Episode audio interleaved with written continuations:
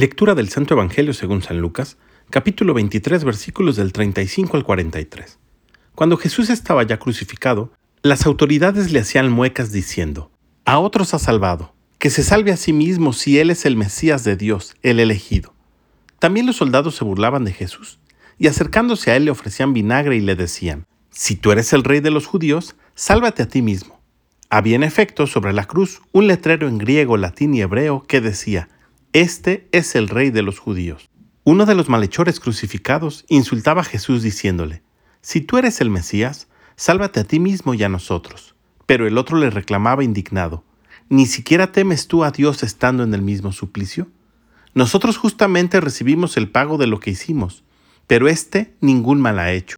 Y le decía a Jesús, Cuando llegues a tu reino, acuérdate de mí. Jesús le respondió, Yo te aseguro que hoy estarás conmigo en el paraíso. Palabra del Señor. El día de hoy celebramos en la iglesia la festividad de nuestro Señor Jesucristo, Rey del Universo. Un título que como podemos descubrir en el libro de Filipenses, el Padre le ha otorgado a Jesús, ya que humillándose a sí mismo, se hizo obediente hasta la muerte y una muerte de cruz.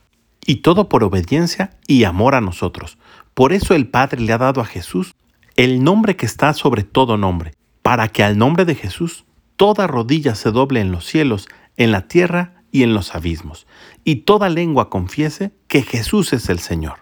Pero para que podamos celebrar esta fiesta en plenitud, no basta con reconocer que Jesús es el Rey, hay que tratarlo como tal, doblegar nuestro corazón, rendirnos ante Él, dejar que tome posesión de todo lo que es nuestro, dejando que Él tome la última palabra en cada decisión de nuestra vida.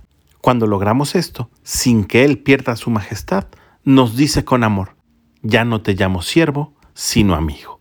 Pidamos pues al Espíritu Santo que nos enseñe a tratar a Jesús como Rey y que podamos ser partícipes y herederos del reino que Él posee. Que tengas un gran día y que Dios te bendiga.